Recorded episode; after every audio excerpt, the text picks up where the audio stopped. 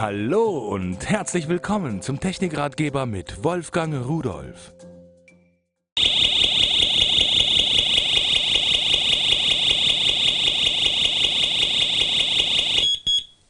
So, jetzt habe ich sie wieder ausgeschaltet.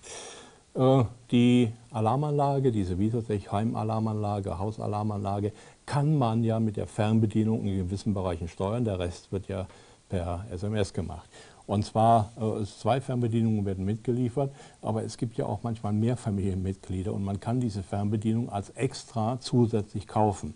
Und die grundsätzlichen Funktionen der Fernbedienung, das ist einmal hier oben diese Taste, damit wird die Alarmanlage scharf geschaltet und daneben wird sie wieder unscharf geschaltet. Das kann ich also einfach mal machen, wenn wir uns die ansehen. So, das ist jetzt scharf geschaltet und wenn ich jetzt die andere Taste drücke, jetzt wird es wieder unscharf geschaltet und dann löst sie nicht auf. Das ist eine Home-Taste, da werden alle Sensoren scharf geschaltet, bis auf den in der Zone 1. 16, 16 Zonen kann er maximal, also 16 Sensoren. Und 1 ist dann hier im Bereich der Alarmanlage. Und SOS, das haben Sie am Anfang gehört, wenn Sie überfallen werden oder sonst was, können Sie hiermit genauso wie an der Alarmanlage selbst den Alarm auslösen. Nicht nur die Alarmanlage fängt dann an Krach zu machen, sondern auch extern angeschlossene Sirenen zum Beispiel, die ja auch über Funk angeschlossen werden können.